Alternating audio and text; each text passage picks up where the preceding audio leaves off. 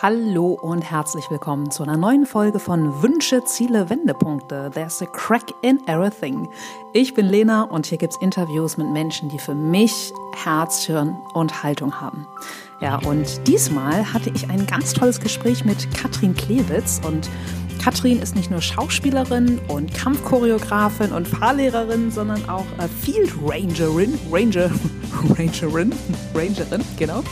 Und äh, dazu auch noch eine mega faszinierende und sympathische Frau. Und ich finde, wir können aus dem Gespräch mit ihr viel mitnehmen, wenn es um die Themen Intuition und Mut geht. Und ja, seid mal gespannt, was es mit Stand Your Ground auf sich hat. Genau. Und bevor es losgeht, ihr wisst Bescheid, ein fixer Verweis von mir auf meine Webseite in die öffentlichen Events. Äh, zugegeben, aktuell ist natürlich alles ein bisschen ruhiger. Vieles ist auf ähm, ja, Beginn des kommenden Jahres verschoben oder eben auch online. Aber es lohnt sich immer mal wieder reinzuschauen. Oder ihr abonniert einfach auf meiner Webseite mein Newsletter. Dann bekommt ihr alle ein bis zwei Monate Post von mir und seid auch auf dem Laufenden. Genau. So, genug der Worte, genug meiner Werbung. Jetzt ganz, ganz viel Spaß mit Katrin. So, heute habe ich einen ganz, ganz tollen Gast per Skype auf der anderen äh, äh, Seite der Leitung. Selten habe ich mich jemand äh, so auf jemanden gefreut, denn sie hat ein unfassbar buntes Leben und ich fange einfach mal an. Denn bei mir ist heute zu Gast Katrin Klewitz. Sie ist Kampfchoreografin, Schauspielerin, Autorin, Regisseurin, Fahrlehrerin und als Ranger Field Guide sogar im afrikanischen Busch unterwegs. Ihre Skills und Intuition gibt es in ihrem ganz neu erschienenen Buch So sehen Siegerinnen aus, Konflikte meistern durch Balance, Haltung und Selbstvertrauen und vor allem auch in Seminaren, die finden übrigens auch im afrikanischen Busch unter anderem statt, Vorträgen und Workshops weiter. Wow. Hi Katrin. Hallo Lena, schön dich zu hören. Ja, Dito, Dito. Ich bin total gespannt und ich habe es gerade schon im Intro ja erwähnt. Seminare, Vorträge, Workshops. Ähm, wie bist du jetzt so durch die letzten Corona-Monate gekommen? Hast du einiges hm. auf Online umstellen können oder war da bei dir wie bei mir ab März auch erstmal Toto-Schicht im Schacht? Ja, also ich konnte Gott sei Dank für die Hochschule die Seminare, die ich da gebe, für die Regiestudenten, äh, das zumindest umstellen auf Online. Mhm. Natürlich ist das ein bisschen mit Aufwand verbunden, aber ich denke, das ging ja ganz vielen im Moment so. Für die Kampfchoreografie selber, das war jetzt leider nicht möglich, das online zu unterrichten. Ja, also bis auf Beinarbeit jetzt vielleicht noch beim Fechten, äh, aber dann war relativ ja. schnell auch Schluss.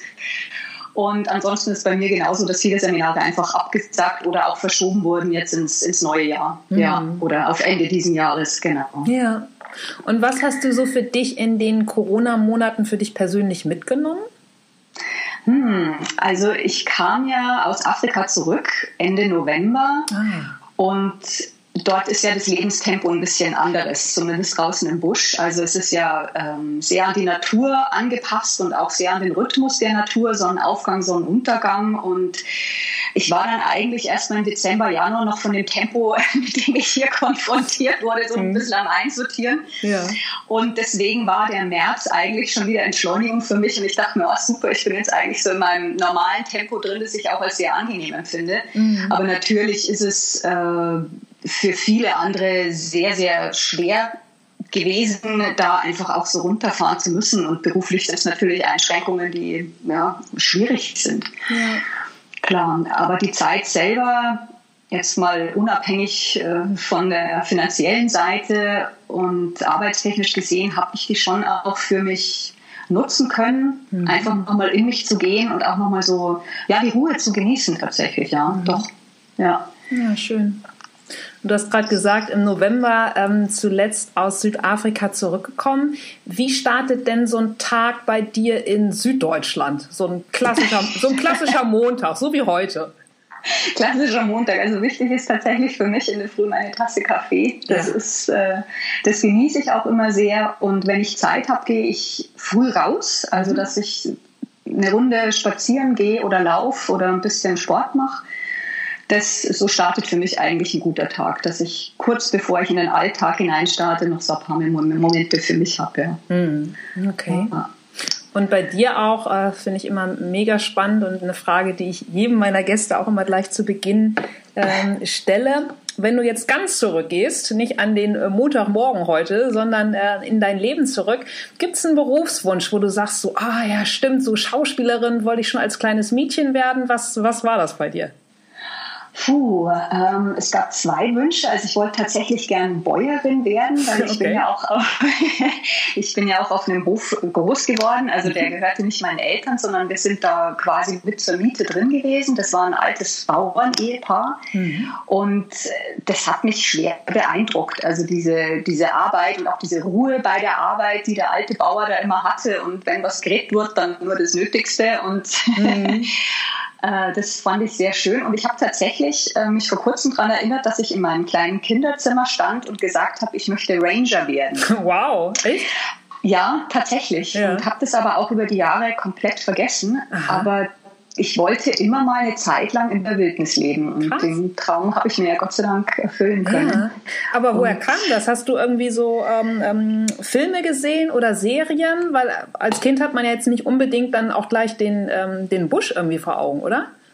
Ja, ich hatte tatsächlich auch mehr Kanada vor Augen. Also das mhm. mit Südafrika, das, äh, das ist meinem Mann geschuldet, weil er gesagt hat, wenn du das schon machen möchtest, dann geh wenigstens so hin, wo es warm ist. Okay. Damit, ähm, und ich habe ja so Trapper, Wolf und Fährtensuche angeguckt. Das war so ein alter Film mhm. und mich viel für die Indianerkultur auch in, oder sehr dafür interessiert, mhm. äh, so von Naturvölkern und wie die einfach mit ihrer Umwelt leben und einfach auch für die Tierwelt. Ja, also das hat mich seit ich klein bin sehr, sehr, ja, einerseits bereichert durch die Tiere, die bei uns auch am Hof waren mhm. und einfach auch sehr gefangen genommen auf eine positive Art und ja. Weise, weil ich mir gedacht habe, was für Wesen sind denn eigentlich außer uns noch da? Ja. Und wie kommuniziert man auch mit denen und was für ein Austausch ist da da und wie gehen die auch mit ihrer Umwelt um? Mhm. Wie ist denen ihre Wahrnehmung? Und das, glaube ich, hat mich sehr früh ja, einfach sehr interessiert und auch sehr berührt, ja. Ja. Muss ich mir das dann auch so ein bisschen, ähm, ich sage das jetzt so verklärt, so eine, so eine Bauernhof-Romantik vorstellen, dass du irgendwie aus der Grundschule gekommen bist, Ranzen in die Ecke geschmissen und äh, dann irgendwie so, weiß ich nicht, auf den Heuboden oder wie war ja, das bei dir? ja? Also okay. war tatsächlich so. Also und da hatte ich auch, ich glaube, das war auch der, mit eins der sehr prägenden Erlebnisse. Mhm. Wir hatten da so einen, einen, alten Schweinestall und das war so eine doppelte Wand, damit die Isolierung besser ist. Und zwischen dieser Wand war so ja so 10 bis 15 Zentimeter Platz. Und da hat die Katze ihre Jungen reingelegt und eines Tages war eins von diesen drei Jungen weg. Und ich mhm. habe das irgendwie so schreien hören. Das ist anscheinend in dieser Wand entlang gelaufen und hinten war so ein Durchgang, der enger war. Da kam die Katzenmutter nicht durch. Mhm. Und ich bin dann auf den Heuschuber hoch ähm, und auf dieser anderen Seite war die Wand wesentlich breiter und bin runtergestiegen und habe es versucht herauszubekommen, aber es ist mir nicht geglückt, weil es sehr verängstigt war. Mhm. Und dann bin ich am nächsten Morgen, als ich in die Schule gefahren bin, sehr beunruhigt gewesen und kam am Mittag zurück und tatsächlich saß die alte Katzenmama vor meiner Tür. Mein ja. Vater sagte schon, du, die sitzt seit, seit einer Stunde. Ja. Und als ich aus dem Schulbus ausgestiegen bin, ging die über den Hof und äh, hat sich immer umgedreht, ob ich ihr folge. Ach, krass. Und sie war eigentlich scheu. Also die Kleinen waren zutraulich, aber mhm. sie war halt so eine typische Bauernkatze. Mhm. So erstmal anschauen und skeptisch sein. Mhm. Und sie hat mich dann zu dem zu ihren Kleinen geführt, um mir zu zeigen, dass das dritte wieder da war. Und das war für wow. mich wirklich so ein bisschen mindblowing. Ja. ja. Krass. Und das war die idyllische Seite und die andere Seite, denke ich, ist aber einfach auch die, dass das Sterben dort mit dazugehört. Mhm. Ähm, sei es jetzt von Tieren, ja, also auch mal ein Fohlen, das stirbt oder, also ich denke, ich habe dadurch sehr früh mitbekommen, dass das Leben da ist und es aber auch einfach weg sein kann. Ja. Und ja, dafür bin ich schon dankbar. Mhm. Ja. Und wenn du sagst sterben, einfach dann auch von, von klein auf gelernt, ähm, okay, hier gibt es ein Schwein, aber das wird vielleicht oder vermutlich auch einfach äh, geschlachtet oder äh, gab es das bei euch auf dem Hof nicht? Nee, das hatten wir, also die hatten Schweinstall und auch Rinderstall, aber mhm. als wir dorthin gezogen sind, hatten die das schon aufgegeben. Also die hatten nur noch eine Felderwirtschaft, Felder- und Waldwirtschaft und ja. Pferde. Ähm, daher jetzt nicht so, sondern eigentlich wirklich dieser natürliche Kreislauf. Mhm. Ja. Mhm. Okay. Genau. Toll. Und wie ging das dann bei dir weiter? Also irgendwann warst du dann ja wahrscheinlich mit der Schule fertig. Und wie bist du dann gestartet? Also hast du eine Ausbildung gemacht oder Schauspielschule oder Studium? Ja, tatsächlich. Also ich bin auf die Schauspielschule gegangen. Mhm. Und ähm, also für mich war das mit 16, ich habe die Schule extern beendet. Ich habe extern den qualifizierenden Hauptschulabschluss gemacht und mhm. seitdem bin ich ein relativer Autodidakt. Ähm, ich war mit 16 krank, hatte eine, hatte eine Tumorerkrankung und als ich dann operiert war, dachte ich mir, ich nehme jetzt das nächste Jahr erstmal, um wirklich gesund zu werden und ja. auch zu gucken, was ist denn da los. Also für mich mhm. war das System, nachdem ich ja doch ein sehr freiheitsliebender und vielleicht auch etwas als Kind empfunden andersdenkender Mensch war, habe ich mich da nicht so zurechtgefühlt mhm. gefunden. Und dieser Weg da raus, das war mit 16 einfach klar, okay, ich mache jetzt extra noch den Quali und dann gucke ich mal ein Jahr, ähm, wo es mich hintreibt. Mhm. Und bin dann ans Theater gegangen und habe in der Maskenbildnerei angefangen, habe dort ein Praktikum gemacht und Perücken geknüpft. also ja. eine der großartigen Fähigkeiten, Perücken knüpfen. Ja. und äh, hab, bin dann auf die Schauspielschule gegangen, ja. Und ich habe schon gefühlt, ich möchte jetzt nicht wirklich Schauspielerin werden später und das mein Leben lang leben, aber ich fand es unglaublich spannend, einzutauchen in die Motivationen der unterschiedlichen Figuren und was uns Menschen eigentlich bewegt. Mhm. Also wir kriegen ja eine sehr faktische Ausbildung mit dem, wie man mit der Welt umgeht und man kann sie gut errechnen, aber wie wir so mit uns selber umgehen und was uns eigentlich antreibt und was da drunter liegt oder auch wie unsere Emotionen uns ja manchmal auch an Stellen hinführen, wo wir gedacht haben, da kommen wir gar nicht raus. Mhm das hat mich sehr fasziniert, ja. Und wow. das war eigentlich der Teil der Schauspielschule, ja. Mhm. Mhm. Also Respekt, dann bist du ja auch echt offenbar in, in, ganz jungen Jahren schon unfassbar reflektiert gewesen. Glaubst du, dass das dann wirklich die Erkrankung gewesen ist, die, die dann quasi so dein, dein erster Wendepunkt war im Leben oder der, ähm, mhm. der erste Punkt, der dich dann wirklich auch so zum Sinieren und Nachdenken gebracht hat? Weil jetzt in Klischees gedacht haben es ja jetzt nicht, vermutlich nicht so viele 16-, 17-Jährige, dass sie auch so eine Schauspielausbildung so abstrahieren. Ja, hm, ich, ich glaube schon, dass ich generell sehr, auch als Kind schon dazu geneigt habe, mir über das Leben und den Sinn des Lebens Gedanken zu machen. Mhm. Ähm, und ja, es war ein Todesfall, der bei uns am Hof auch stattgefunden hat. Mhm. Äh, da sind eben von den Bauersleuten die Kinder gestorben und mit denen, ihren Kindern, die waren in unserem Alter, waren wir sehr, sehr gut befreundet. Also die mhm. haben quasi ihre Eltern verloren. Und das war für mich so der erste Punkt. Da war ich neun, mhm. wo ich sehr darüber nachgedacht habe, was ist das Leben eigentlich? Und wie schnell kann es anders sein? Oder ja. wir stellen uns ja immer so einen Weg vor, den wir linear gehen. Mhm. Aber selten ist das ja der Fall, dass das so vonstatten geht oder nur zeitweise. Das war so der erste Bruch. Ja, und mhm. das zweite denke ich schon, wo es eben selber um mein Leben ging, wo ich mir Gedanken machen musste, okay, was, was ist denn die Essenz eigentlich? Oder womit fühle ich mich wirklich wohl? Oder mhm. was möchte ich, wenn es jetzt morgen vorbei wäre, für mich heute gelebt haben? Und ich weiß nicht, ob das immer so günstig war. Also ich äh, habe mir dann im Nachhinein schon Gedanken gemacht, naja, wenn du jetzt mal die Schule beendet hättest, vielleicht wäre dein Lebensweg dann in manchen Dingen leichter vonstatten gegangen. Mhm. Aber für die damalige Zeit habe ich mich ganz unreflektiert nicht anders entscheiden können, ja. Mhm.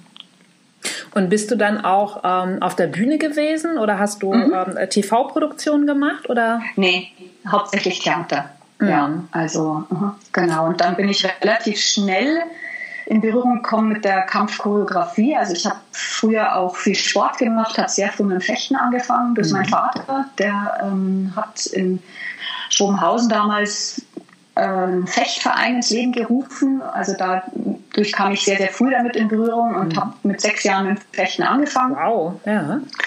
Habe zwischenzeitlich dann auch wieder unterbrochen und habe Kunstturnen noch gemacht und voltigiert habe ich sehr, sehr lange Jahre und mhm. das auch auf Turnierbasis und dann mit der Schauspielerei war es so, dass mir dieser körperliche Aspekt ein bisschen gefehlt hat und ich habe mich dann so auf die Suche gemacht und bin dann eben auf diese Kampfchoreografie gestoßen. Und mhm. das hat mich dann sehr fasziniert, weil einfach dieser psychologische Aspekt was treibt einen Menschen dazu, sich körperlich auseinanderzusetzen? Wo ist da die Grenze, dass er da hineingeht? Mhm. Mit den tatsächlichen Kämpfen für die Bühne und diese Techniken erlernen, kombiniert mit der Emotion des Schauspiels, das hat mich dann sehr angetriggert und dann bin ich nach England gegangen und habe diese Ausbildung gemacht. Ja. Wow.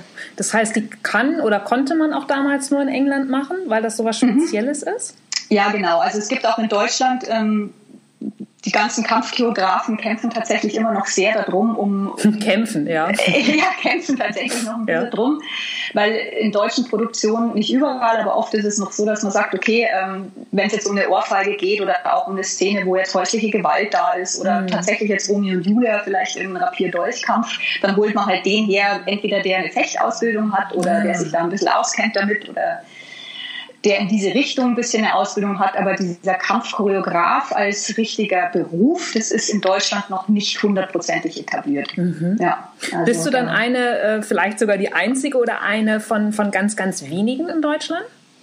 Hm, äh, ja, also ich würde jetzt sagen, ähm, von welchen, die jetzt wirklich unterschiedliche Ausbildungen durchlaufen haben, sind wir vielleicht so zwischen 20 und 30. Mhm. Personen und dann gibt es halt noch äh, Leute, die jetzt mehr in den Standbereich reingehen oder die vom Kampfsport mehr herkommen. Ja. Da kann ich jetzt nicht sagen, wie viele das insgesamt sind. Ja. Okay, weil ja. das wäre jetzt auch mein Gedanke gewesen. Klar, dass beim Theater kein Stuntman auf die Bühne kommt, ist klar.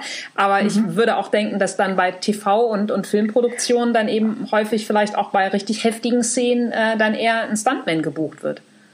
Ja, also ein Stuntman ist ja, also der Kampfchoreograf ist ja derjenige, der eigentlich von der Psychologie her diese Choreografie baut und der mhm. Stuntman ist derjenige, der sie ausführt. Okay, ja. In Deutschland haben wir schon eine sehr lange Tradition, dass es Stunt Coordinator gibt, mhm. aber der Kampfchoreograf, der geht quasi noch mal einen kleinen Schritt zurück und lässt wirklich die charakterlichen Eigenschaften in den Kampf hineinfließen. Also wo man sagt, jemand, der jetzt, was weiß ich, mit einem Rasiermesser kämpft, ist im Kopf natürlich anders strukturiert wie jetzt jemand, der jetzt aus dem Affekt heraus ein Küchenmesser ja. nimmt. Also ist der ganze körperliche Ablauf ein anderer. Ist es ein trainierter Kämpfer oder ist es ein mhm. Kämpfer, der jetzt ähm, aus der Not heraus sich verteidigt? Ja? Kommt mhm. er vom Kopf her? Ist es ein strukturierter Kämpfer oder kommt er einfach mit dem Herzen daher? Ja, oder ist es die pure Wut, die ihn antreibt? Und da ist der Kampfchoreograf eben dafür zuständig, dass er diese Szene baut im Endeffekt. Ja, genau. Total spannend. Und bist du da auch häufig mit ähm, so richtig platten Klischees konfrontiert worden, da du nun eine Frau bist und dann äh, so richtig platte Klischees dann vielleicht eher Männern natürlich den Kampf zuschreiben? Also ganz am Anfang war schon manchmal ein bisschen so, dass mhm. ähm, wenn ich zu einem Seminar gekommen bin, ist dann so hieß, ach so, Sie machen ja auch mit. Und dann sage ich, nee, ich leite das hier. ja. Und da habe ich dann schon erstmal so den einen oder anderen Blick bekommen mit meinen 1,63. Das ja. war jetzt natürlich nicht so typisch. Ähm, in England weniger, also mhm. weil da sind die einfach schon ein bisschen weiter. Ja. Und sie haben auch eine andere Theaterkultur. Mhm. Ja, genau. Okay, total spannend. Und woher kam dein Buchimpuls? Denn ähm, ich habe darüber, oder ich mhm. würde gern mal aus deinem Klappentext zitieren. Sekunde. Genau, du schreibst, Frauen können lernen, sich ihrer eigenen Präsenz bewusster zu werden und souverän und selbstsicher auf verbale Angriffe zu reagieren, ohne sich verstellen zu müssen. Da frage ich mich, ist denn nicht auch Sprache an sich eine Waffe? Absolut, aber wie, also für mich war wirklich der Punkt, wie oft sind wir sprachlos? Ja. Also wie oft passiert uns vielleicht gerade auch als Frauen ein Ticken mehr als Männer dieser Moment, wo, ich, wo man sagt, Mensch, ich hätte jetzt so gern schlagfertig was erwidert, mhm. aber mir ist einfach nichts eingefallen. Und da setzt das Seminar an, dass ich sage, es gibt Momente, ah, da fällt uns nichts ein. Da mhm. müssen wir auch nicht unbedingt mit der Sprache reagieren, sondern wir haben einfach nur durch unseren Körper auch die Möglichkeit, eine Antwort zu geben. Mhm. Oder uns aus der Situation zurückzuziehen oder auch in der Situation stark dazustehen, ohne ein einziges Wort zu verlieren. Denn ähm, wenn man jetzt wirklich mal zum Beispiel die Szene nimmt, das ist jetzt ein Bürogang und ich gehe als Frau da runter und werde von zwei Kollegen provokant angeredet. Mhm. Ähm, wenn ich einfach nur dastehe und sie anschaue und gar nichts dazu sage oder auch nicht verhuscht weglaufe, dann ist das durch meinen Körper ausgesagt eigentlich eine ganze Menge. Mhm. Weil die Sprache ist ja auch so der zweite Baustein. Also man sagt im Theater immer, 80 Prozent liegt drunter. Das mhm. ist so die Emotion, das, was wir fühlen, und 20 Prozent sind die Sprache. Und das Seminar setzt eigentlich bei den 80 Prozent an. Die Sprache mhm. kommt mit dazu, aber einfach mal so diesen, was haben wir denn noch für Möglichkeiten mhm. zu antworten? Mhm. Ja.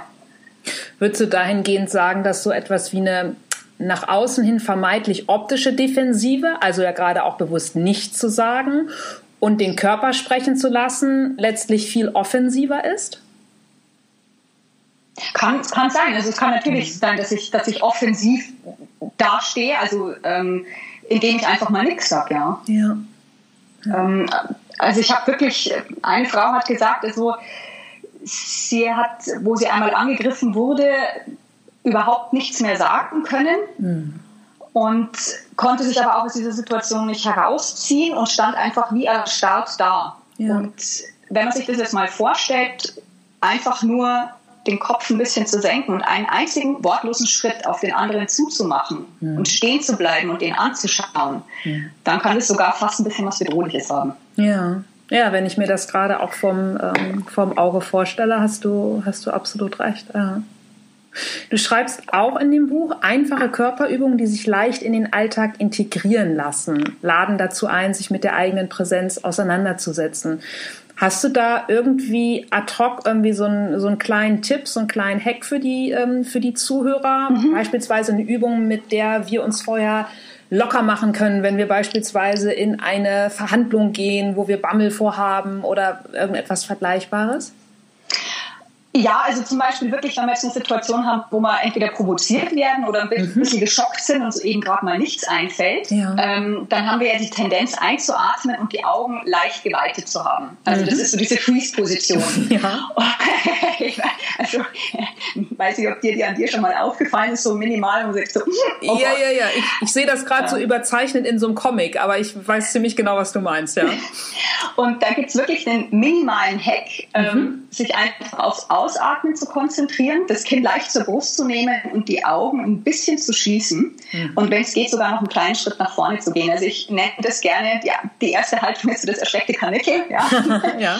Und die zweite nenne ich gerne die Leopardin. Also das ist einfach wirklich dadurch, dass ich meine Mikromimik ändere. Mhm ändert sich ja in meinem Gehirn auch etwas. Also ich nehme das quasi mit und erzähle meinem Gehirn, ich bin in keiner bedrohlichen Situation mehr. Und dadurch komme ich wieder in eine handlungsfähige Option in eine handlungsfähige okay. Haltung hinein. Ja, mega mhm. spannend. Also im Prinzip so das, dasselbe, wenn ich die Arme nach oben recke, in die Siegerpose gehe oder mir den berühmten Bleistift ähm, zwischen Oberlippe und Nase mache. Also dass mein Gehirn ja einfach folgt. Ja, genau. Oder auch ganz klassisch, klassische ja. Wonder Woman Pose. Ja, das, das meine ich, ne? mit Arme nach oben oder ach nee, Quatsch, Arme in die Hüfte, ne? So, genau, Arme in die Hüfte. Superwoman, so Superman, ja. Ja, die finde ich auch. Ähm, und das hilft tatsächlich ja, das ist ein, das also, ist ein super Tipp. Ja. ja.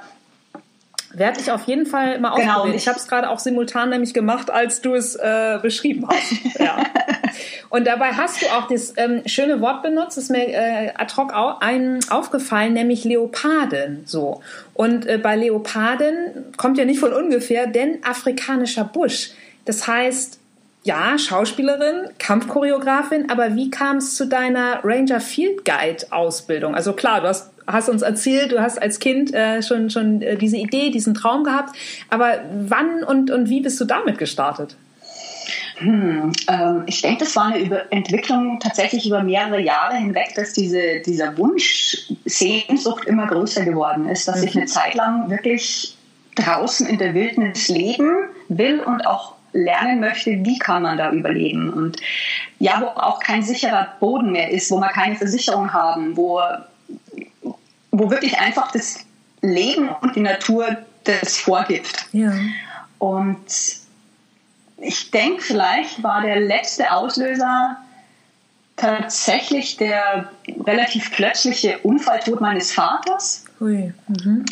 Ähm, der hatte einen tödlichen Reitunfall. Mhm. Und mein Vater hat zu uns immer gesagt, ähm, sieh den Tod als Freund, denn dann lebst du das, was du wirklich möchtest. Also er ist sehr proaktiv mit dem Thema Tod umgegangen, manchmal so, dass wir es auch nicht mehr hören konnten. Also wenn wir gefragt haben, Papa, wo möchtest du denn sein, hat er gesagt, da unten.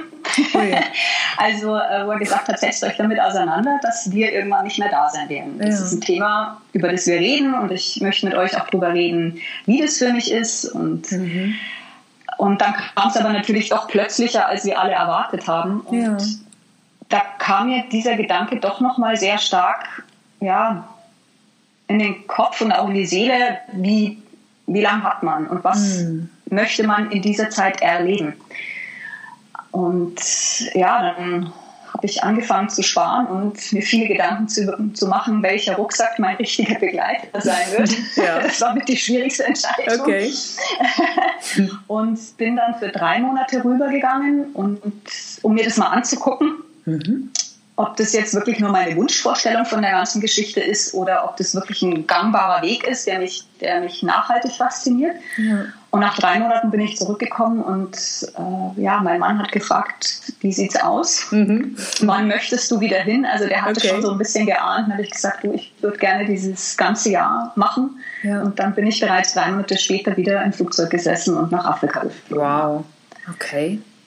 Und dort habe ich viel auch nochmal durch die Tierwelt einfach gelernt, dieses, ja, wo vorher deine Frage vielleicht auch herkam, wenn wir jetzt eine Situation vor einem Vortrag haben, wo wir uns ängstigen, dieses Stand Your Ground. Also halte deinen Grund. Erstmal überleg dir, was dein Grund ist. Mhm. Also analysiere, wie ist der Boden, ist er sandig, ähm, wo stehst du, ja. hast du einen guten Stand und wenn eine Bedrohung auf dich zurennt, mhm. dann bleib erstmal stehen bis du es wirklich erkennst. Okay. Weil zum Beispiel bei den ganzen Katzenarten ist es so, da hilft uns das Wegrennen gar nichts. Im Gegenteil, man kennt es ja von der Hauskatze, wenn man ihr was wegzieht, wird der, der Reflex der Jagd erst ausgelöst. Hm.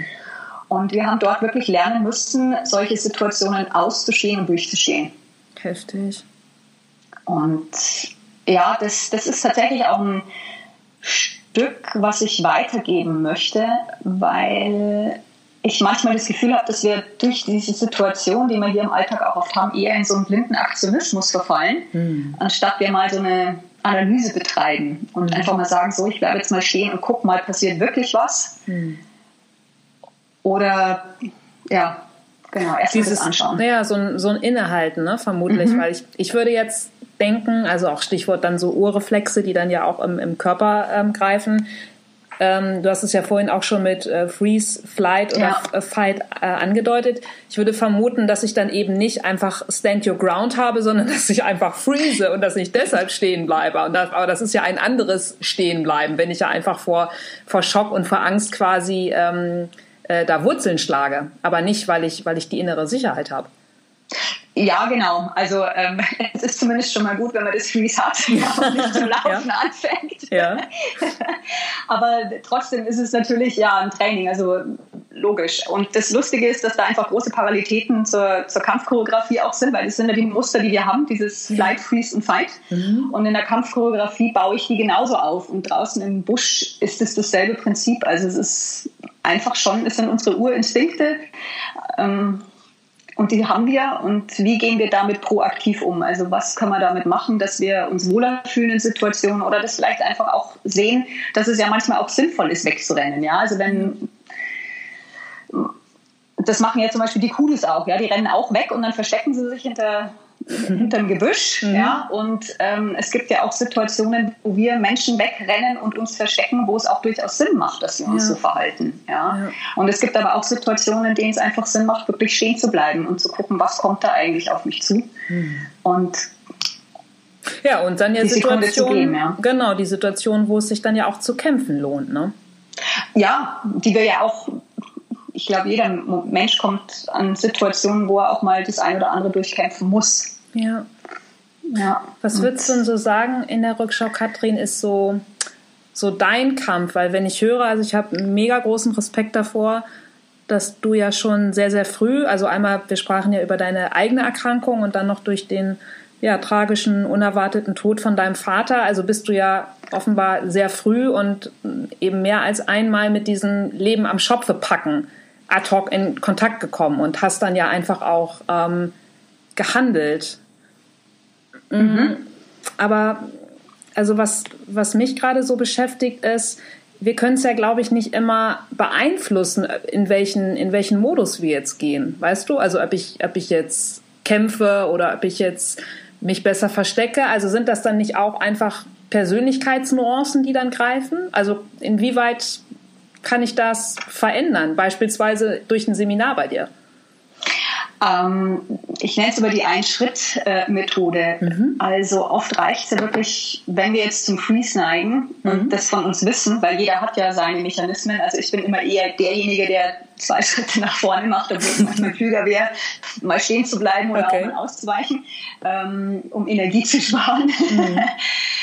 äh, können wir mit einem einzigen Schritt sehr viel machen. Also es muss gar nichts Großes sein. Es reicht, also man, wenn ich es jetzt an einem Beispiel auch wieder vielleicht mhm. verständlicher machen kann, wenn wir jetzt jemanden vor uns haben, der uns angeht, kann ich entweder einen Schritt nach vorne gehen, stehen bleiben, einen Schritt zurückgehen oder auch einen Schritt auf einer 45 Grad Diagonalen an dem vorbeigehen, mhm. ohne dass ich was sagen muss. Und dann wird sich diese Person mit mir mitdrehen. Und dadurch bin ich weder, dass ich dagegen angehen musste, noch sonst etwas, habe ich mir einen Raum geschaffen mhm. und bin auch in eine Führungsposition gegangen, weil derjenige sich mit mir mitdrehen muss. Okay, ja. Und das sind so, mhm. mh, mm, ja, es hat sich entwickelt einfach aus, aus dem, wie baut man eine Szene auf der Bühne. Also um eine Szene emotional glaubhaft machen zu können, brauche ich ja bestimmte Faktoren, dass mhm. es auf den Zuschauer übergeht. Und das sind eigentlich diese Mechanismen, wo man denkt, ja, in unserem normalen Alltag verwenden wir die aber ganz oft nicht. Ja. Und auf der Bühne nimmt der Schauspieler sie aber her, um einfach uns eine schöne Geschichte zu erzählen oder eine tragische Geschichte. Und mhm. da setzt das Ganze ein bisschen an, einfach an der, ja, teilweise der der mikromuskulären Aussage, die wir durch unser Gesicht, durch unsere Mimik eben erzählen oder einfach auch durch bestimmte Haltungen, die wir mhm. einnehmen oder auch Distanzen, die wir zu einer Person mhm. einnehmen. Mhm. Und es geht mir gar nicht darum, jemanden zu verändern, sondern eigentlich mehr um eine Wahrnehmungsschulung, ja. dass derjenige das lernt zu spüren. Mhm. Wo befinde ich mich denn? Was, was ist denn eine normale Distanz zu einem anderen Menschen? Mhm. Ähm, weil die ist wenn man es runterbricht, also in meinen Seminaren habe ich auch immer ein Beispiel, das ich gebe. Ich lasse die Kursteilnehmer mit ihrem Partner sich gegenüberstellen mit einem relativ großen Abstand und mhm. sie aufeinander zugehen und sage, okay, jetzt geht mal aufeinander zu und bleibt in einem neutralen Rahmen stehen. Ihr kennt die Person nicht, ja. aber sie ist euch nicht unangenehm und was eure neutrale Distanz zu demjenigen wäre. Mhm. Die nächste Übung ist die, dass sie aufeinander zugehen, sich sehr gut kennen, sich unglaublich mögen. Mhm und sich ewig lang nicht gesehen haben. Und die Distanz ist lustig, das ist immer die gleiche. Also es ist zwar im Raum unterschiedlich verteilt, aber die Distanz, die die einzelnen Teilnehmer zueinander haben, die ist auf 20 bis 30 Zentimeter immer dieselbe. Und dann gibt es die letzte, geht aufeinander zu, der andere ist potenziell für euch gefährlich oder okay. findet den so. Mhm. Ähm, und ihr habt eventuell vielleicht auch schon mal mit denen gekämpft. Und die Distanz, die sie einnehmen, das finde ich sehr interessant, ist tatsächlich immer eine, wo, wenn jetzt jeder ein Schwert oder ein Rapier in der Hand hätten mhm. und sie den Arm strecken, genau 10 cm bis 15 cm dazwischen sind, wo sie sich nicht mit der Rapierspitze berühren. Okay. Und das finde ich einfach interessant, ja, ja, dass wir alle eigentlich ein urtümliches Gefühl dafür haben mhm. und uns oft selber da aber auch ähm, das auch wegdrücken. Ja? ja? Also wenn wir sagen, ah, der ist mir gefühlt eigentlich zu nahe gekommen, dieser mhm. Mensch, mhm. aber nee, es ist ja eigentlich nicht so, oder nee, ich bin heute nur empfindlich, mhm. oder nee, und da setzt das Ganze ein bisschen an, ja. Ja, cool. Ja, dann ist es ja wirklich, wie du skizziert hast, vielmehr ein Training für die eigene Wahrnehmung. Ne? Und wenn, mhm. ich, wenn ich mich ja selbst wahrnehme, äh, dann kann ich natürlich auch mein Gegenüber besser einschätzen. Insofern ist da dann ja vermutlich auch deine Brücke zu den Führungskräfteseminaren im Busch, oder? Ja, genau weil erstens, wo wir wirklich nochmal lernen, dieses Stand Your Ground, weil mhm. ich denke mir, wenn man vor einem vier Meter hohen Elefanten äh, in Ruhe stehen bleiben kann, ja. sind andere Situationen vielleicht für einen, die man oft ja fühlt und die eventuell auch im eigenen Kopf größer sind, ja. als sie tatsächlich sind, ähm, dass man das relativieren kann. Und das andere ist einfach die, diese Weite da draußen in der Landschaft und einfach auch dieses ja, ich sage jetzt wirklich mal runtergebrochen auf mhm. die simpelsten Dinge im Leben, dieses Leben, Sterben, ja. ähm, fressen, gefressen werden, jagen, nicht jagen und dass auch jedes Tier seinen eigenen Platz hat. Mhm. Das ist mir auch ganz wichtig in den Seminaren. Ja, also wenn wir den Dangbeetle nicht hätten, dann würden wir auf einem Riesenhaufen Kacke einfach sitzen bleiben. Der ist ja. wichtig ja. und der transportiert das ab und ist ein ganz, ganz kleines Wesen. Mhm. Und äh, das eben auch so aufzudröseln, gerade für Leute, die führen, das ist mir wichtig, ja. ja. Und auch, dass sie ihre Intuition wieder schulen, weil wir haben ja schon das ändert sich ja eh durch die ganze New Work und VUCA mhm. und so. Aber dieses, dass man andere Aspekte noch mit einbezieht. Was ist Führung? Ist Führung nur vorne weg zu marschieren und zu sagen, wo es hingeht? Ja. Oder ist Führung einfach auch Leute mitzunehmen und wenn sie für sich eine neue Sicht gewinnen, einfach auch mal aus dem Weg zu gehen und sie die Sicht genießen zu lassen? Mhm. Und bei uns, wenn wir führen im Busch, kommt ja auch mit dazu, wir müssen permanent wissen, wo kommt der Wind her, mhm. wie ist der Sonnenstand, ähm, wie geht es meinen Leuten, die hinter mir gehen. Ja. ähm, laufe ich gerade über eine Leopardenspur drüber, die ich übersehe, mhm. oder Büffel. Mhm. Ähm, und der Lead Guide, also wir gehen ja immer zu zweit, geht vorne weg und hat so die vorderen 90 ähm, Grad im Blick und der zweite, der Backup Guide, ähm, die Gruppe, die hinter ihm ist und alles, was seitlich verläuft. Und wir sind permanent am Gucken und mhm. am Schüren ist irgendwo eben zum Beispiel eine Elefantenherde oder sind irgendwo Büffel. Also es ist, wir wollen den Leuten was zeigen, aber wir wollen natürlich auch die Leute und aber vor allem auch die Tiere sicher halten. Und ja. wenn wir da einfach hineinmarschieren, ähm, dann kommt es halt zu Auseinandersetzungen zwischen Mensch und Tier oder kann dazu kommen. Ja. ja. Und ja. das ist halt eine Führung, wo man alle Aspekte mitnehmen muss. Mhm. Und das fand ich sehr spannend und das versuche ich in den Seminaren zu übertragen, ja. Ja, mega. Zumal die, also zumal es kann ja auch nicht plakativer sein, ne? Also was du gerade auch skizziert hast mit, ähm, mhm. es geht einfach um die gemeinsame und um die ganzheitliche Sicherheit. Genau, ja. Ja, und auch eben um dieses, wir wollen ja wachsen, aber auch mit unserem Umfeld wachsen. Ja. Also ähm, wir haben ja schon, finde ich, eine Welt, in der oft auch nur auf das Wachstum geguckt wird ja. und immer noch mehr wachsen und größer werden und noch mehr. Und ich frage mich dann oft, ja, aber wo wollen wir denn hinwachsen? Also es ist ja irgendwann ein Ende da. Genau. Und wenn jeder so wirtschaftet, dass es reicht, dann wäre es ja eigentlich genug. Und in der Natur ist es halt auch so, es wird genommen, was benötigt wird. Ja. Und es wird der Platz verlassen, wie wir ihn vorgefunden haben. Und das sind ganz simple Dinge eigentlich. Und ja, also wo du schon sagst, eigentlich, ne, eigentlich weil es ist eigentlich ja. nicht, also da, das ist halt der Kern, äh, aber es ist ja, es ist halt eigentlich nicht simpel. Also, es, Gott, Sprache, ne? Ähm, äh, ja klar, aber das ist halt das, das Elementarste. Und ja, einfach auch das, das Thema ähm, Ressourcen. Ne? Und deshalb, wie du es ja in der Natur skizziert hast, also Leben und Sterben, fressen und gefressen werden. Also das einfach als, als Kreislauf, der eigentlich so einfach ist und auch wieder nicht. Ja, genau. Ja. ja. Und ich finde es halt schön, weil jeder hat ja auch das Gefühl, ähm, wenn, also wenn ich andere Menschen frage, du hast sicher schon mal einen Moment gehabt, wo du gewusst hast, das ist jetzt nichts. Mhm.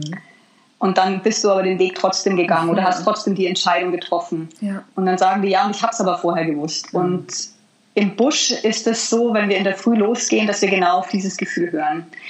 Und ähm, ja, je länger ich unten war, desto mehr wurde diese Intuition geschult. Also unsere Instructor haben auch gesagt, hört auf solche Gefühle, wenn ihr die ja, habt. Ja. ja, weil es kann sein, dass ihr schon im Vorfeld was mitbekommt, was ihr zwar noch nicht benennen könnt, aber was da ist. Mhm. Und mir ist dann wirklich ein Beispiel passiert. Da bin ich auf der zweiten Position als Backup gegangen und bin mhm. in der. Früh da gewesen und dachte mir so, hm, heute ist irgendwie ein bisschen ein komischer Tag. Okay. Und habe immer so einen Büffel ähm, auch im Kopf gehabt, weil der Büffel ist so das, wo man sagt, das ist so das gefährliche Tier im mhm. Busch. Ähm, die alten Darker Boys, das ist so die alten grantigen Herren, die okay. können wirklich ja. können sehr gefährlich werden. Und habe das meinem Lied gesagt, meinem Liedguide, und der hat eben auch gesagt, ja, du, mir geht es halt auch ein bisschen so, lass mhm. uns einfach mal vorsichtig gucken. Und was wir hier, glaube ich, oft machen, ist, dass man so ein Gefühl einfach wegschieben ja, und sagen, naja, mhm. ah, ist nicht so und komm, jetzt hab dich mal nicht so, ja, jetzt ja. mach mal dein Ding und du kommst dann da schon hin.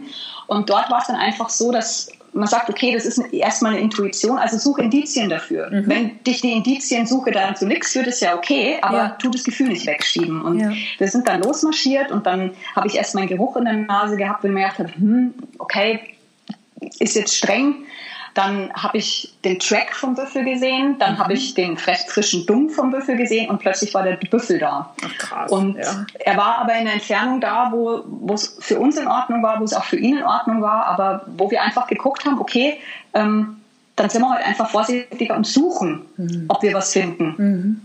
Damit es uns eben nicht passiert, dass wir einfach hineinlaufen. Und das ist, glaube ich, so eine Sache, die ich gerne mit rübernehmen möchte, ja. Und wo man auch für sich ja gucken kann, auch von mir aus mit einem Blatt Papier und sagen kann, okay, ich habe jetzt so ein Gefühl, was sind denn meine Indizien in der Firma dafür auch? Oder was sind meine Indizien im Leben dafür, die mich da eigentlich dazu bringen, so zu empfinden? Hm. Hat das auch was damit zu tun? Es, ähm, es gibt ja auch auf deiner Webseite diesen wunder, wunder, wunderschönen Clip, ja auch aus dem afrikanischen Busch, wo du auch davon sprichst, der Spalt zwischen deiner Welt im Innen und im Außen. Ne? Äh, dieses mhm. in, in, oder so nennst du ja auch dein, dein Führungskräfte-Busch-Programm, ähm, äh, dieses Inside the Gap. Ist das mhm. dieser Spalt, was du auch damit meinst, so also diese diese Intuition aus dem Innen dann auch ins, ins Außen zu übertragen und wirklich auch zu nutzen? Oder wie, was meinst du damit? Genau so eigentlich, ja, wie okay. du jetzt sagst. Also das, das, es ist in uns ja alles drin, es ist ja, ja. auch alles da. Ja. Und dass wir das Wissen, was wir haben, nutzen. Hm. Ja. Und auch das Gefühl, was wir für Dinge haben, nutzen. Hm. Und uns da nicht so irre machen lassen. Ja. Weil ich glaube schon, dass jeder ist ja für sich auch ein geschlossenes Universum. Mhm. Ähm, und ich glaube, in diesem Universum sind die Dinge schon auch intakt. Ja.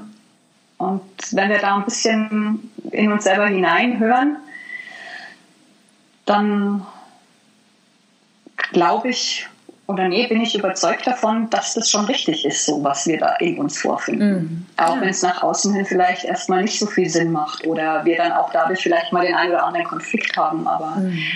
ich glaube, Konflikte hat man ja immer nur an einer Grenze. Entweder wenn man mit sich innerlich an eine Grenze kommt ja. oder wenn man mit jemandem eine Grenze auszufechten hat oder selbst mhm. über eine Grenze hinweg möchte. Und mhm. da ist ja dann beginnt der Konflikt. Ja. Ja? Gut, es gibt natürlich auch andere Ausnahmen, wo es einem von außen einfach drauf gedrückt wird oder mhm. so, aber ich glaube jetzt so, wenn wir es jetzt mal so auf den normalen Alltag beziehen. Ja, spannend. Jemand, der jetzt leider nicht mit dir in den afrikanischen Busch fliegen kann, um dein ähm, dein äh, Seminar mit dir zu machen. Und ähm, gibt, hast du vielleicht hier auch noch mal so, ein, so einen Alltagstipp für uns, so ganz, ganz ähm, stark runtergebrochen, wie wir in einer, mein Gott, morgens klingelt der Wecker oder bei den meisten klingelt vielleicht auch das Handy und sie scrollen erstmal durch sämtliche Social-Media-Kanäle und checken schon Mails und sind irgendwie gleich wieder in so einem digitalen äh, Dauerrausch ähm, gefangen oder lassen sich fangen. Ähm, gibt es etwas, wo du sagst, so, pff, das kann jeder eigentlich mal so als absoluten Basisschritt machen, um sich um seine eigene Intuition zu kümmern? Ja, ähm, der geht vielleicht vom Weckerklingeln los in der schlaflosen Nacht. Mhm. Denkt, das kennt vielleicht auch jeder. Mhm. Äh, so Nächte, wenn man nicht weiß, wohin mit seinen Gedanken oder in irgendwas umtreibt, äh, ja. Nachtwache zu halten. Also das ist tatsächlich bei uns auch eine Technik draußen im Busch. Okay. Einer wacht immer für die anderen. Mhm. Also weil wir wissen ja nicht, wenn wir jetzt auf einem Trail sind, ob von irgendwo Tiere einfach herkommen. Ja. Also bleibt einer wach und ähm, das kann man auch im Alltag ganz gut machen, dass man dann nicht sich hin und her wirft und sagt, oh mein Gott, jetzt kann ich nicht einschlafen, was mhm. ist denn wieder los? Ähm, und diese Bedrohung, die in der Nacht ja oft zunimmt, sich einfach mit einer Kerze hinzusetzen und sich das aufzuschreiben, was einem im Kopf rumgeht. Oder mhm. sich einfach auch einen guten Platz zu suchen, eine Runde spazieren zu gehen, mhm. weil man da wirklich bei sich ein Stück wieder mehr ankommt. Und wie oft ist man denn am nächsten Tag, man ist ein bisschen erschöpft, aber es, oft macht man das ja auch in der Nacht größer, oh Gott, jetzt kann ich nicht schlafen, ich ja, habe nur zwei Stunden geschlafen, ja. ich werde für morgen keine Kraft haben und den nächsten Tag bewältigt man ja dann doch aber eigentlich ganz gut. Mhm. Und das ist so ein Tipp oder einfach auch dann wirklich aufzustehen und vielleicht drei Stunden früher da zu sein wie die anderen. Dann ist man den anderen ja auch drei Stunden mal voraus im Kopf. ja, cooles, cooles Bild. Aber letztlich, wenn ich dich richtig verstehe, geht es dann ja auch wieder darum, also einfach Distanz zu dem zu finden, was mir gerade in den ähm, im Kopf rumspukt, ja, weil häufig ist es ja mhm. wirklich ein Spuken. Und dann, was du vorhin bei der ähm, Intuition jetzt im, im Busch geschildert hast, also diesen Fakten, diesen Indizien-Check, den ich dann ja quasi mache, indem ich es beispielsweise in der Nacht aufs Papier bringe. Zum Beispiel, ja, genau, mhm. richtig. Also das einfach anzuschauen, weil ja. oft hat man ja auch in der Nacht so das Gefühl, eine Situation bedroht einen irgendwie. Mhm. Und ich finde, wenn man sich das einfach aufschreibt oder einfach sich hinsetzt und die Bedrohung anguckt, also ja. da eigentlich auch wieder stehen bleibt und sich das wirklich anschaut, was ist es denn, dann verliert sich es ja oft auch für uns. Mhm. Ja, würdest du da, daher sagen, dass so innehalten, stand your ground, dass das so deine, deine größte Waffe ist für dich selbst oder dein, ja, dein, ja, dein, deine größte Wunderwaffe?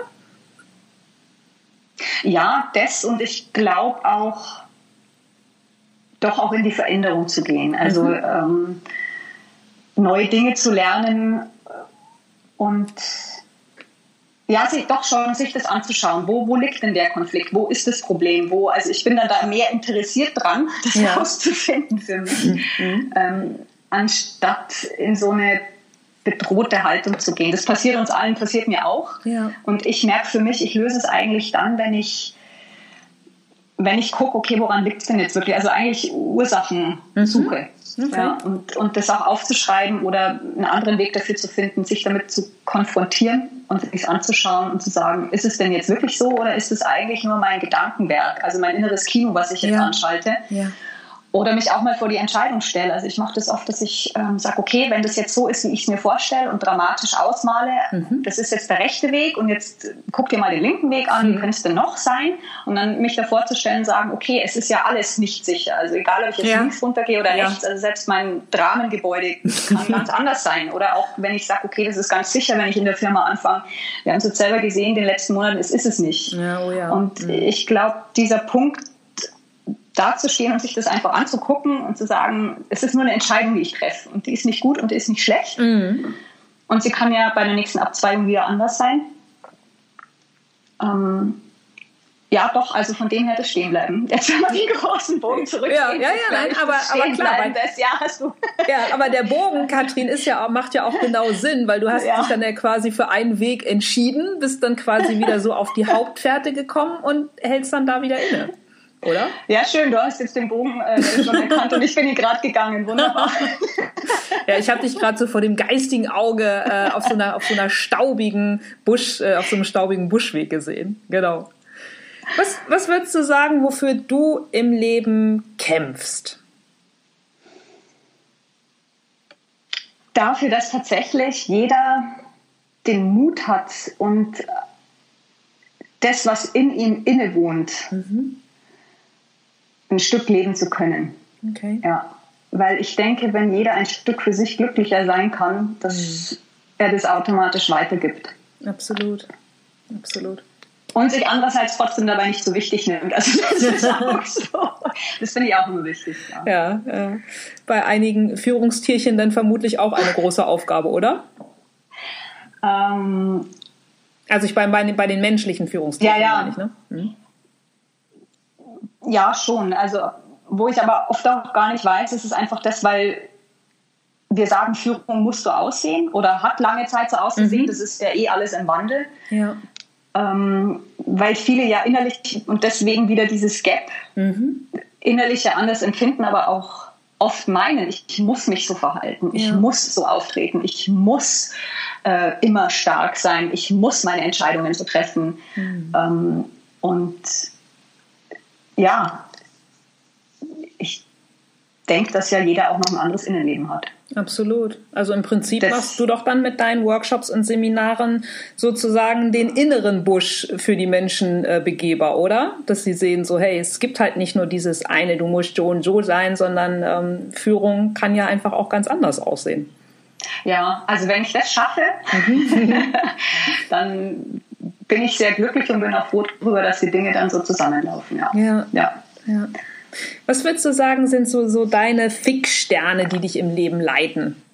Also du hast ja schon von, von, von, dem, von dem Mut haben, ja, also einfach den eigenen Weg zu gehen, äh, gesprochen, also Mut von, von der Intuition, ähm, von, von der Veränderung. Aber was sind so wirklich so deine, deine Meta-Werte, die dich im Leben leiten? Hm, meine Metawerte. Ähm, Als große Frage, aber. Also, äh, ja, ich merke schon. ähm, also der wirklich ganz große Fixstern, der ist natürlich riesig. Ja, ja. Und ich glaube, das schaffen wir auch alle nur gemeinsam, ist, dass wir wirklich für den wunderbaren Planeten, den wir, auf den wir wandeln, ähm, mhm. dass wir den einfach pflegen wie ein gutes Zuhause, ja. ja. Also das und wenn ich da in meiner kleinen Zelle einen Teil dazu beitragen kann, mit den Verknüpfungen, die ich jetzt erstellen kann. Mhm. Das habe ich früher vielleicht auch gar nicht so gesehen. Da war ich sehr am Suchen, wo will ich denn damit hin, mit mhm. dem ganzen Wust, der da in meinem Kopf ist. Und wenn ich das jetzt so in die Quintessenz ziehe, wenn ich da in meiner Zelle was dafür tun kann, dann, dann ist das schon recht viel. Ja, wow. Ja, und das, das tust du ja, oder das fängt ja schon damit an, dass du ähm, anderen Menschen ja auch äh, sozusagen beibringst, wie sie sich mit der Natur und mit den Tieren zu verhalten haben, sage ich jetzt mal. Ja, und das ist, ja, das, das ist auch schön, wieder um, um das aufs Guiden zu, runterzubringen mhm. oder zu brechen, ähm, da draußen im Busch dieses die Leute wirklich rausführen und sie haben ja ihre Wünsche und Träume. Mhm. Ja, und Afrika ist für viele ja auch so einmal im Leben Safari in Afrika. Yeah. Und wenn sie dann da draußen sind und die Elefantenherde zu Fuß sehen, dann eben auch nicht im Weg zu stehen, sondern sie eben so betrachten lassen zu können. Und mm. viele kommen dann und sagen, wow, da ist jetzt in mir was passiert, einfach dadurch, dass ich es nur sehen durfte, dass ja. ich gesehen habe, wie, wie schön unsere Welt ist und auch wie viel Ruhe und wie viel, ähm, ja, dass auch dieses Negativ Leben Tod, das löst sich dann für viele auf, weil sie sagen, okay, das ist einfach unser Kreislauf. Mm. Und ja, das, das begeistert mich. Ja. Und das, das treibt mich auch voran, ja. Voll. Und gibt es für dich jetzt auch, ähm, klar, in dir, oder ich meine, du hast natürlich immer das, dasselbe Wozu, ähm, was du uns ja gerade auch erzählt hast, wozu du losläufst, aber gibt es für dich einfach auch so einen großen spürbaren Gap, wenn du aus, aus Afrika wieder zurück in Süddeutschland bist?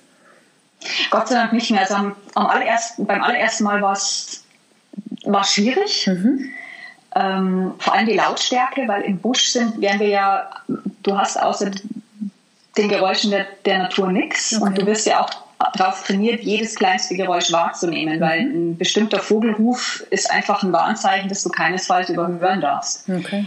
Und zurückzukommen in diese laute Welt, mhm. das war für mich anstrengend, ja. Und das verliert sich jetzt aber Gott sei Dank, je öfter ich drüben war und wieder herkomme. Ja. Ähm, dass ich sage, okay, vorher war eine Gap da, auch glaube ich in mir, dieses, okay, das ist hier so die Zivilisation und mhm. vieles mag ich ja auch nicht an der Zivilisation und mhm. da draußen ist die Wildnis. Und, mhm. und mittlerweile denke ich mir aber, nee, wir haben, wir bauen schon auch tolle Dinge hier auf. Ja. Und ich habe schon auch den Eindruck, dass wir so auf einem guten Weg sind. Und es, ja, den Transfer vielleicht auch von da draußen mit hierher nehmen zu dürfen, das ist, ist schön und ja, der Spalt hat sich dadurch auch tatsächlich geschlossen oder ist am Schließen. Ja. Mhm. Toll. Und wie lässt du ähm, hier in Deutschland beispielsweise einen langen Seminartag ausklingen? Also wo, wie entschleunigst du, wie entspannst du am liebsten? Tatsächlich gern mit meinem Mann. Mhm. Ähm, wir gehen dann gern einfach nur ein Cappuccino trinken. Herrlich. oder, ja. ja. oder wir gehen Motorrad fahren. Also, okay. Ähm, genau. Ja. Und auch auf den Wald einfach. Wenn ich sage so, okay, jetzt zwar ich viel in der Stadt unterwegs, dann gehe ich einfach wirklich gerne einfach raus in Natur und Sport. Also das mhm. sind so die, die Dinge. So ja. einfach so ein, so ein richtiges Kontrastprogramm. Ja, ähm, Gott sei Dank ist es nicht mehr so viel Kontrast, weil, weil das Leben auch tatsächlich etwas ruhiger geworden ist oder ich okay. die Dinge mehr verbinden kann. Also das, was früher für mich so, äh, wo ich meine Kraft so rausgezogen habe, das kann ich ja jetzt halt in meine Arbeit Gott sei Dank mitnehmen. Mm. Das finde ich, das ist ein irres, großes Geschenk, ja. Ähm, dass da auch nicht mehr so ein Spalt dazwischen ist. Ähm, ja, aber tatsächlich einfach ein Cappuccino. Mhm. Sitzen, Leute anschauen. Ja, oder? Ja, das ist wunderbar. Milieustudien und ein richtig guter Cappuccino. Bin ich sofort dabei. Bist du dabei? Ja. Ja, cool. Sehr schön. Was sag, ist denn dein Lieblingscafé? Das muss ich jetzt dann fragen. Äh, mein, mein Lieblingscafé? Mhm. Äh, meinst du als, als Ort in Kaffeehaus, ja genau. Oh, ähm, kennst du dich in Hamburg ein bisschen aus? Bisschen, ganz bisschen. Okay, also ich wohne in Eimsbüttel und hier gibt es mhm. äh, wahnsinnig gute Cafés, wie beispielsweise das Café Delis, das ist ein französisches, mhm. oder das Due Baristi, äh, Name ist Programm, äh, ähm, italienisch. Mhm. Und ähm, ja, ich gehe auch gern zum Portugiesen, die dann einfach ja auch immer sehr schön starken Kaffee haben. Und ich bin äh, ganz klar Team Hafermilch. Ah, Team Hafermilch, gut, ja. okay. okay. finde ich einfach, äh, ja, finde ich einfach auch super lecker. Genau. Mhm, das stimmt, das ist fein, ja. ja. Richtig. Herrlich. Ja. Wo du dir so viele ähm, Träume verwirklicht hast, Gibt es noch etwas, wo du sagen würdest, ja, also die Ausbildung oder, oder die Tätigkeit, die kann ich mir auch noch richtig gut vorstellen. Vielleicht mache ich das im nächsten Jahr oder in fünf Jahren? Nee, ich, im Moment ist wirklich so, dass diese Vielfalt, die ich jetzt ähm, leben durfte, ja. die letzten Jahre jetzt gerne in dieser Quintessenz zusammenbringen würde. Mhm. Also ich habe ja vorher die Seminare im Rahmen der Hochschule gegeben und fange jetzt eben an, das wirklich auch selber als Veranstalter zu machen mhm. und da mehr reingehen zu können. Das ist eigentlich im Moment mein Wunsch. Okay, ja. cool. Und, und Leute wirklich dann auch, wenn das mit Corona wieder geht, äh, natürlich nachhaltig, soweit es geht, nach Afrika zu bringen und äh, das jetzt leben zu können, eine Zeit, das, ja, das ist im Moment mein Wunsch. Ja, toll. Und vor allem, ähm, ich meine, der, der Link zu deiner Webseite ist natürlich sowieso in der Folgenbeschreibung, aber ich finde, es macht einfach auch schon so unglaublich viel Spaß, sich nur deine Seminarbeschreibung äh, durchzulesen, äh, wie du sie oh, getextet oh, schön, okay. hast. Ich finde, das also macht mir einfach schon total Bock, wo ich sagen würde, ja, äh, ich buche mal jedes einmal durch. Ja. Also, Ach, sehr schön, ich, das freut mich. Ja, nee, trifft es, äh, trifft es irgendwie alles so richtig, richtig auf den Punkt. Finde ich total cool. Ja. Was würdest du sagen, wer hat dich so in den letzten Wochen, weiß ich nicht, vier, fünf, sechs beeindruckt? Und damit meine ich, muss jetzt nicht eine persönliche Begegnung gewesen mhm. sein, aber vielleicht ähm, jemanden, von dem du ein Buch gelesen hast oder den du selbst irgendwo in einem Interview gehört hast. Gab es oder gibt es da jemanden? Ähm, oh, da muss ich jetzt kurz überlegen. Mhm. Ja, gibt's. Da muss ich jetzt tatsächlich kurz ja. überlegen, weil mir jetzt erst als was anderes in den Kopf geschossen ist. Mhm. Ähm, oder wenn es nicht eine Person ist, vielleicht einfach auch ein Thema, auf das du in den letzten Wochen so gestoßen bist, was du vorher noch gar nicht für dich so auf dem Schirm hattest, wo du einfach sagst, so zack, das begeistert mich. Puh, ähm, das muss ich jetzt echt kurz überlegen. Weil ich war jetzt wirklich ganz speziell bei einer Person dabei, wo du gesagt hast, die, die hat mich begeistert. Das ist eine, ist eine Fahrschülerin von mir und mhm. die ist ähm, geistig eingeschränkt. Ja. Und ich bin von der unfassbar begeistert, wie die, wie die lernt mhm. und wie sich die das zu eigen machen möchte, dass sie ihren Führerschein bekommt. Und das ist im Moment eine Begegnung mit ihr, wenn ja. ich Fahrstunde mache mit ihr. Das, ähm, das beeindruckt mich gerade zutiefst, ja. Und wow. bewegt mich auch sehr. Ja, toll. Und ja, ich habe ein Buch, genau. Aha. ja, Schieß los. Ja. Das ist jetzt wieder in die afrikanische Wildnis. ja. Das heißt Pathfinder und das ist von einem weiblichen Guide äh, ein zusammengestelltes Buch eben über das Ökosystem, über Tiere, über den Giftzahn bei der Schlange, also komplett eigentlich alles, was wir in dieser Ausbildung hatten. Mhm. Und die hat das jetzt in einem wunderbaren, tollen Buch zusammengefasst. Mhm. Ähm, das finde ich ganz großartig. Cool. Ja. Wie, wie heißt die Autorin? Äh, da muss ich jetzt tatsächlich noch mal gucken. Ja. Das Buch heißt Pathfinder. Ja. Okay, dann sonst google ich das mal, dann kann ich das ja auch noch in die Folgenbeschreibung genau. packen, weil mhm. ich kann mir gut vorstellen, dass das äh, viele jetzt draußen auch angefixt hat, äh, mehr einfach darüber zu erfahren.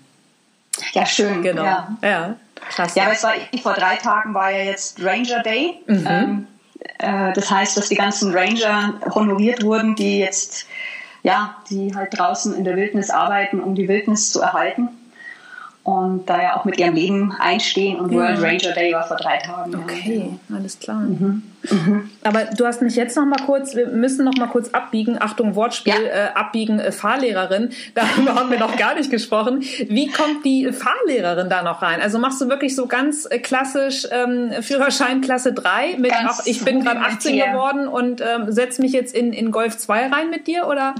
Genau, richtig. Also okay. genau so läuft es. Also mein Mann ist Fahrlehrer und hat, ah. äh, hat eine eigene Firma. Mhm. Und, und als ich mit ihm zusammenkam, bin ich gerade so aus dem Theater, habe ich gesagt, ich möchte jetzt eine berufliche Veränderung mhm. und ähm, jetzt auch, ich möchte Richtung Natur, aber weiß noch nicht wie und will aber nicht mehr so viel rumreisen müssen. Dann im Theater ist man ja doch immer unterwegs. Ja. Und dann habe ich äh, diese Fahrlehrerausbildung noch gemacht und mhm. arbeite immer mal wieder auch in der Fahrschule mit. Ja, und es macht mir auch viel Freude, mit den jungen Leuten zu arbeiten. Ja.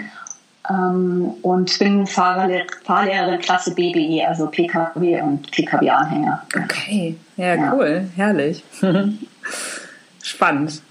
Ja. Katrin, ich könnte mit dir noch ewig quatschen und ich hoffe, du bist ähm, auch mal in Hamburg, dass wir gemeinsam einen leckeren Cappuccino trinken können.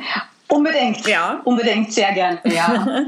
Aber auch an dich die äh, Frage, die jede, jeder meiner Gäste äh, zum Schluss gestellt bekommt. Wann hast du zuletzt was Neues gemacht?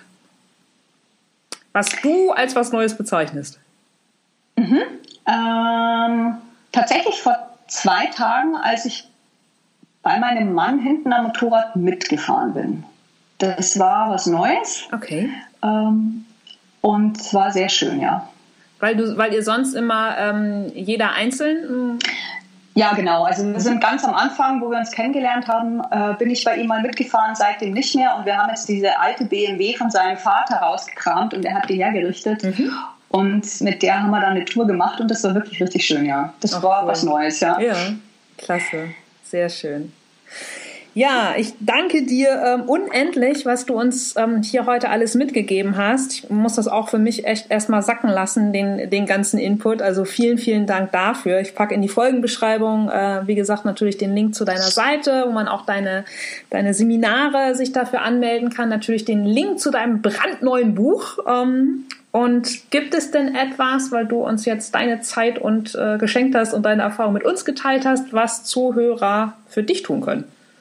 Was Zuhörer für mich tun ja, können. Also oh. außer, dass wir natürlich jetzt alle dein ja, Buch kaufen. Ja, ja das wäre natürlich super, wunderbar. Genießt euer Leben, denkt nicht so viel nach. Und ja, lasst uns gucken, dass wir zusammen die Welt ein Stückchen besser machen. Beziehungsweise